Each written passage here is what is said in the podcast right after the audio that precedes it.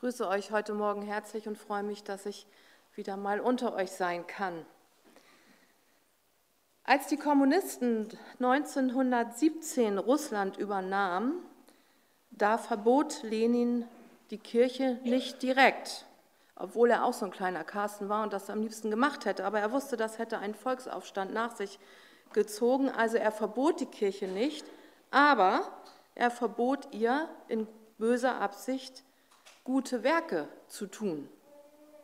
Kernelemente des christlichen Dienstes wie Diakonie, Erziehung, Waisenhäuser, Krankenpflege waren ab dann für die Kirche tabu. Er hat es einfach verboten. Das hatte Folgen. 70 Jahre später war die Kirche völlig irrelevant geworden. Niemand nahm sie mehr wahr. Diese historische Erkenntnis bedeutet heute, nimm der Kirche den Dienst weg und sie wird irrelevant und kraftlos. Das ähm, bei vielen bekannte Zitat von Ulrich Lepple, Diakonie ist nicht, was die Gemeinde auch noch macht, sondern was sie ausmacht, ist also mehr als wahr. Vor über 120 Jahren hatte die Gemeinde Hamburg-Altona das auch genauso verstanden. Sie entschlossen sich, etwas gegen die große Not in Hamburg durch die Pest zu tun und gründeten einen Diakonissenverein, aus dem dann Tabea wurde. Sofort ließen sich eine Handvoll Diakonissen von Gott in diesen Dienst berufen und dabei folgten sie dem Vorbild Jesu nach. Die Arbeit der Tabea-Diakonie begann und wird im nächsten Jahr 125 Jahre alt werden. Und auch viele andere Initiativen und Gemeinden unseres Bundes haben sich in den letzten Jahrhunderten, kann man schon sagen, um Bedürftige in und außerhalb der Gemeinde gekümmert und ihre Türen für soziale Aktivitäten geöffnet. Wir wollen uns heute Morgen nochmal mit den Gründen für diakonisches Engagement beschäftigen und uns vor Augen führen, wie Jesus Menschen begegnet ist. Wir haben eben schon die Geschichte gehört von der Heilung des Blindgeborenen. Und zu dieser Geschichte gehört noch ein zweiter Teil, den ich jetzt ab Vers 13 lesen möchte. Sie brachten den Mann, der blind gewesen war, vor die Pharisäer. Der Tag, an dem Jesus den Brei gemacht und die, den Blinden geheilt hatte, war ein Sabbat. Er erzählte ihnen, der Mann strich einen Brei auf meine Augen, ich wusch mein Gesicht und jetzt kann ich sehen.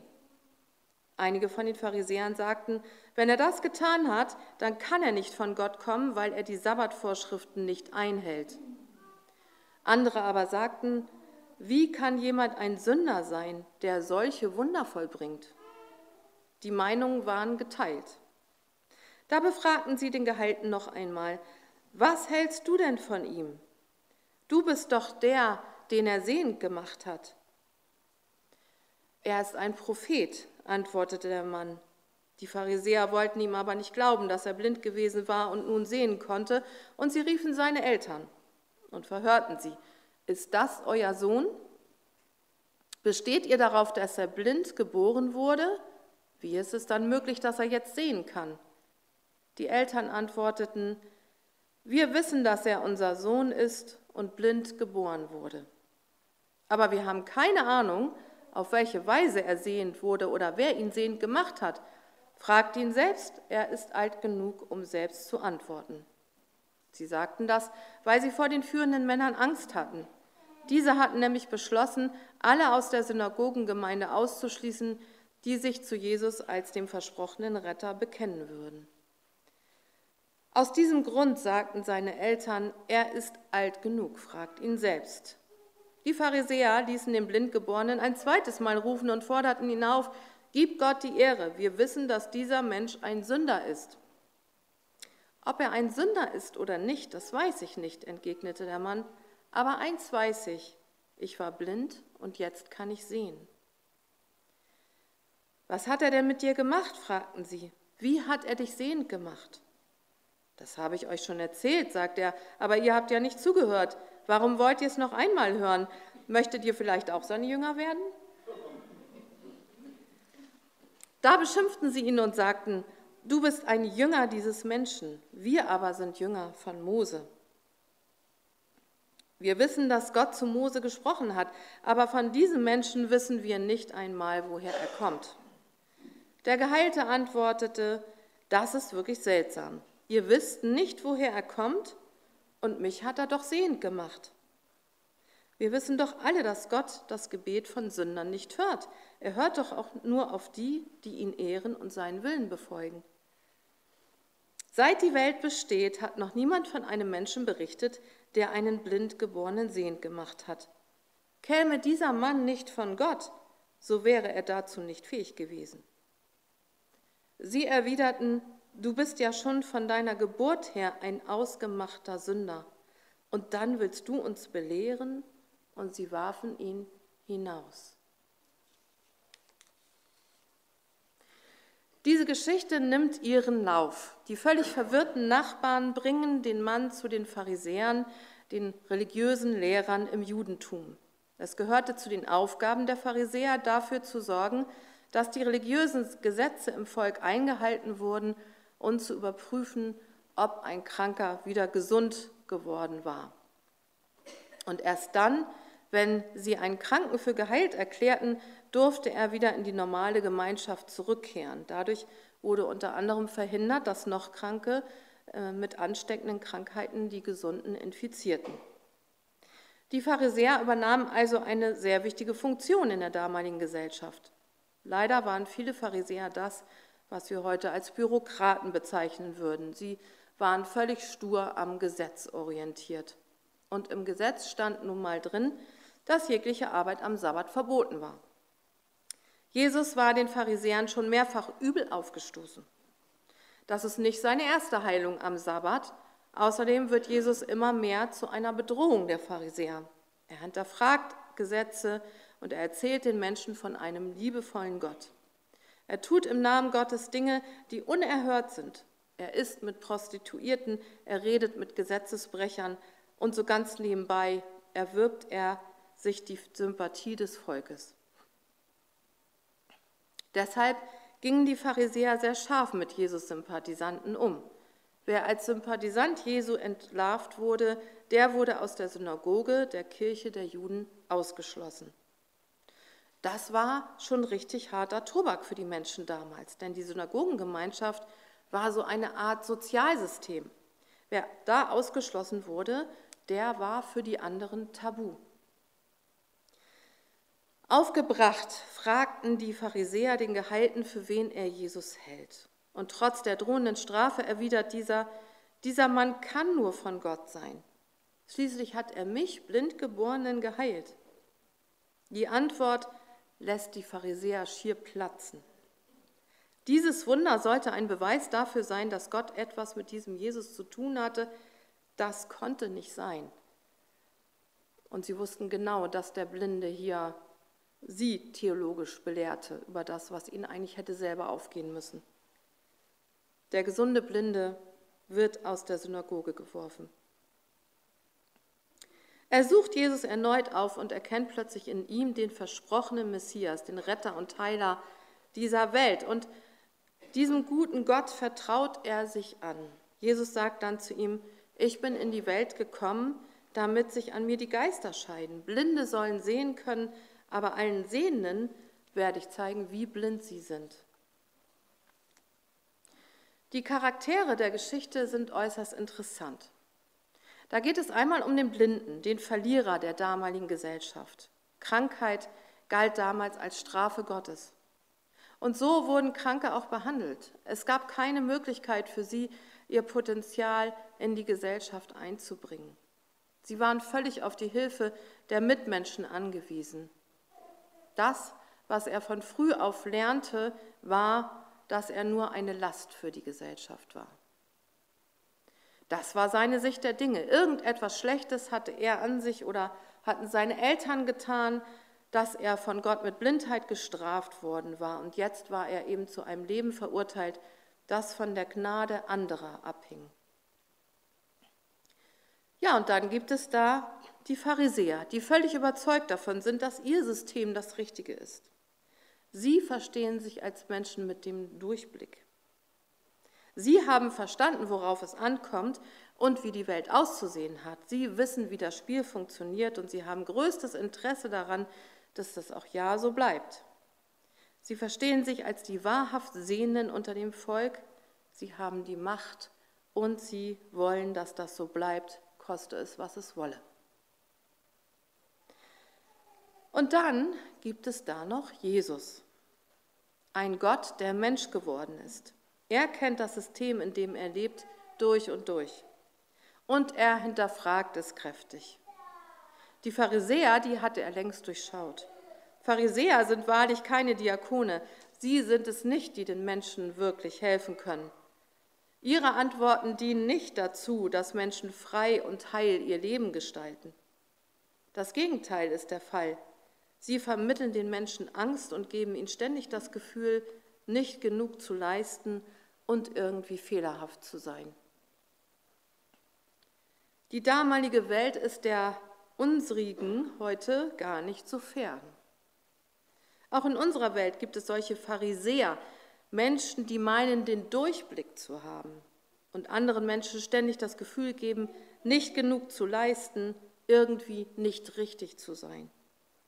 Und so geben sie den Menschen Überschriften über ihr Leben wie, was du tust, das reicht nicht aus oder ohne mich kannst du gar nichts. Unsere Gesellschaft ist sehr stark von diesen pharisäerhaften Strukturen geprägt. Auch in unserer Gesellschaft werden Kranke oft als Schuldige dargestellt. Gerade häufig oder chronisch Kranke fühlen sich als Versager und werden schnell als nicht belastbar auf ein Abstellgleis gestellt. Wie die Pharisäer damals, so verlangt unsere Gesellschaft heute auch einen immensen Leistungs- und auch Benimmkatalog, der erfüllt werden muss, damit man als normal, nützlich, fleißig oder gut gilt.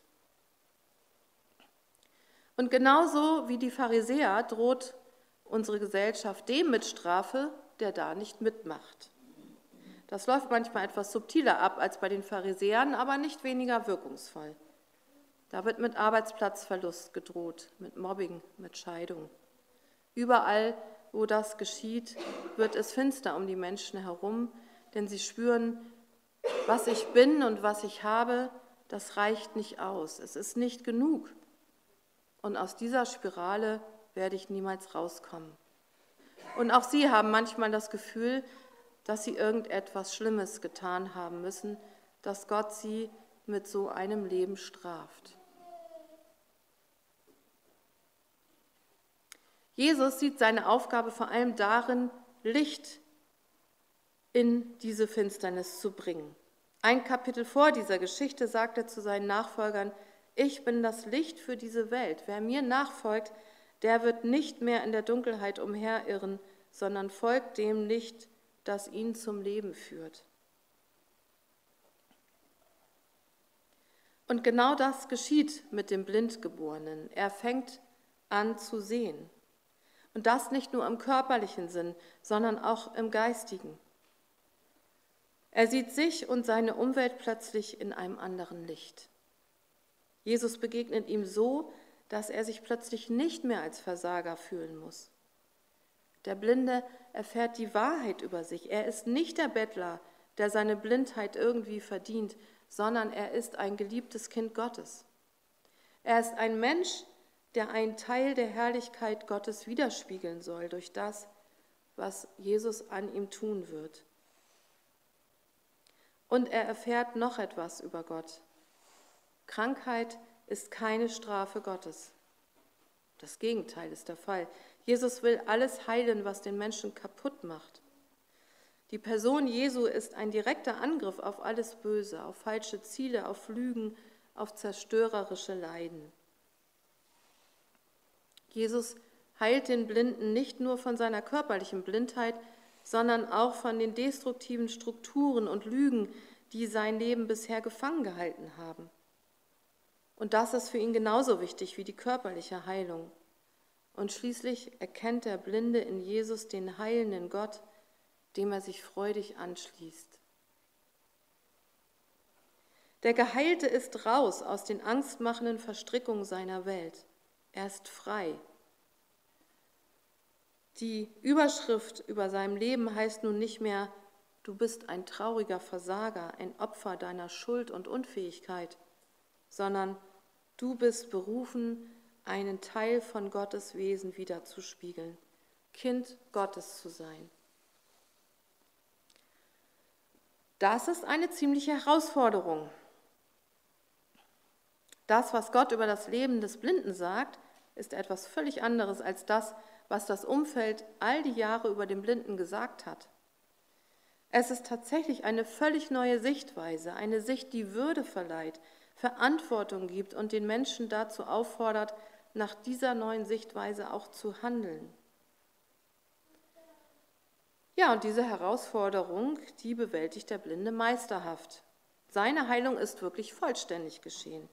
Er glaubt Jesus mehr als den Pharisäern, die alles daran setzen, um ihn wieder in seine alte Rolle zu stecken. Stattdessen ergreift er seine neue Lebensmöglichkeit und tritt den verhörenden Pharisäern nicht mehr als der schuldige und fehlerhafte Bettler gegenüber, nicht mehr als einer, der sich immer noch wie ein Blinder benimmt, sondern als Mensch, der sehr genau weiß, wo seine Würde liegt. Er lässt sich von den Pharisäern nicht einschüchtern. Und er nimmt sogar den Rauschmiss aus der Synagoge in Kauf. Nicht einmal mit dieser Drohung können die Pharisäer ihn zwingen, in sein altes, gedemütigtes Verhalten zurückzufallen. Stattdessen beweist er regelrecht Humor. Wollt ihr ihm etwa auch nachfolgen? Wollt ihr auch seine Jünger werden? Das ist schon mutig, finde ich, sowas zu äußern. Der geheilte Blinde handelt nach der Wahrheit Gottes und nicht nach den Lügen, die die Pharisäer ihm erzählt haben. Und dieser unabhängige Wert macht den geheilten Blinden so stark, dass er sich von den negativen Verhaltensmustern der Menschen nicht mehr einschüchtern lässt. Und das alles durch eine Begegnung. Eine solche elementare Umwandlung konnte nur geschehen, weil der Bettler Jesus begegnet ist und ihm vertraut hat. Niemand sonst hätte ihm diesen Wert verleihen können. Er sagt den Pharisäern, dass es in der Geschichte der Menschheit noch niemanden gab, der Blinde sehend gemacht hat. Und diese Begegnung zwischen Jesus und dem Bettler ist ein Geschenk. Der Blinde hat nichts dafür getan, dass Jesus ihm begegnet ist. Genauso wenig können wir Menschen dafür tun, dass Jesus uns begegnet, aber wir können alles dafür tun, diese Begegnung zu ermöglichen. Es ist sein erklärter Wunsch, uns aus der Verstrickung von Lüge und Kleinmachen herauszuholen, um uns unseren einzigartigen Wert und seine Wahrheit über uns zu zeigen. Er möchte das Licht in unserer Finsternis werden. Wenn wir aber unseren unabhängigen Wert sehen und verstanden haben, dann ist es unsere Aufgabe, auch danach zu handeln und einen Teil von Gottes Wesen wiederzuspiegeln. Nach unserer Würde vor Gott zu handeln bedeutet, die zerstörerischen Strukturen unserer Gesellschaft aufzudecken und Gottes Liebe dagegen zu setzen. Den Menschen so zu begegnen, wie Jesus uns begegnet ist. Wenn ich mir die Christen in unserer Welt im Moment so angucke und unsere Gemeinden, habe ich manchmal das Gefühl, dass da noch ganz viele Menschen so rumlaufen, als wenn sie blind wären. Es herrscht ein allgemeines Gejammere. Ich kann ja nicht mitarbeiten. Es kommen ja keine Leute mehr in den Gottesdienst. Ich habe so viele Probleme. In meiner Familie gibt es Kranke. Ich habe so viel Stress auf der Arbeit. Es gibt viele, viele Dinge, die uns tatsächlich das Leben schwer machen. Das ist ja auch so. Aber darüber vergessen wir manchmal, dass wir Jesus schon begegnet sind, dass er uns schon sehend gemacht hat und dass wir dazu berufen sind, ein Teil seiner Herrlichkeit wiederzuspiegeln. Wie sieht denn das bei uns aus? Wo kann man uns das abspüren? Wo sind wir mit den Augen Jesu unterwegs und versuchen, diese Welt zu verändern. Ja, das ist mühsam. Das kostet auch manchmal Opfer, Kraft und Zeit. Aber indem Jesus uns begegnet ist und uns gesagt hat, wie er über uns denkt, hat er uns schon alles mitgegeben, was wir als Zurüstung dafür brauchen. Tu den Mund auf für die Stummen und tue Recht den Witwen und Waisen. Viele Verse wie diese finden wir in der Bibel, viele Aufforderungen, was wir mit unserem neuen Leben anfangen sollen, wozu Gott uns berufen hat. Und Gott ist das nicht egal, was wir tun. Er sagt auch, was ihr einem dieser geringsten Menschen getan habt, das habt ihr mir getan. Es hat eine Bedeutung, was wir tun, wie wir uns verhalten. Und jeder von uns kann sich wie ein sehend gewordener verhalten und davon erzählen, wie Gott ihm begegnet ist. Danke, Matthias, für dieses schöne Bild. Wie war das denn, als Jesus in unser Herz gecrashed ist? Vielleicht haben wir das nicht immer so krass erlebt wie ein Carsten, aber ich glaube, wir haben es alles, alle erlebt und wir erleben es auch immer wieder. Immer wieder in Ausweg, ausweglosen Situationen kommt dieser Jesus und crasht in unsere Krise, in unser Problem, in unser Herz und berührt uns wieder neu. Aber das macht er nicht, damit wir das für uns behalten, sondern wir sollen das, was wir erlebt haben, weitergeben. Wir sollen diese Welt verändern. Wir sollen dafür sorgen, dass Kirche wieder relevant wird. Und das kann sie nur, wenn die Leute etwas von uns sehen und spüren, da ist jemand in ihr Leben getreten, der ihnen Würde zugesprochen hat und der ihnen einen Auftrag gegeben hat und der anders über Menschen denkt, als es die meisten in dieser Welt tun.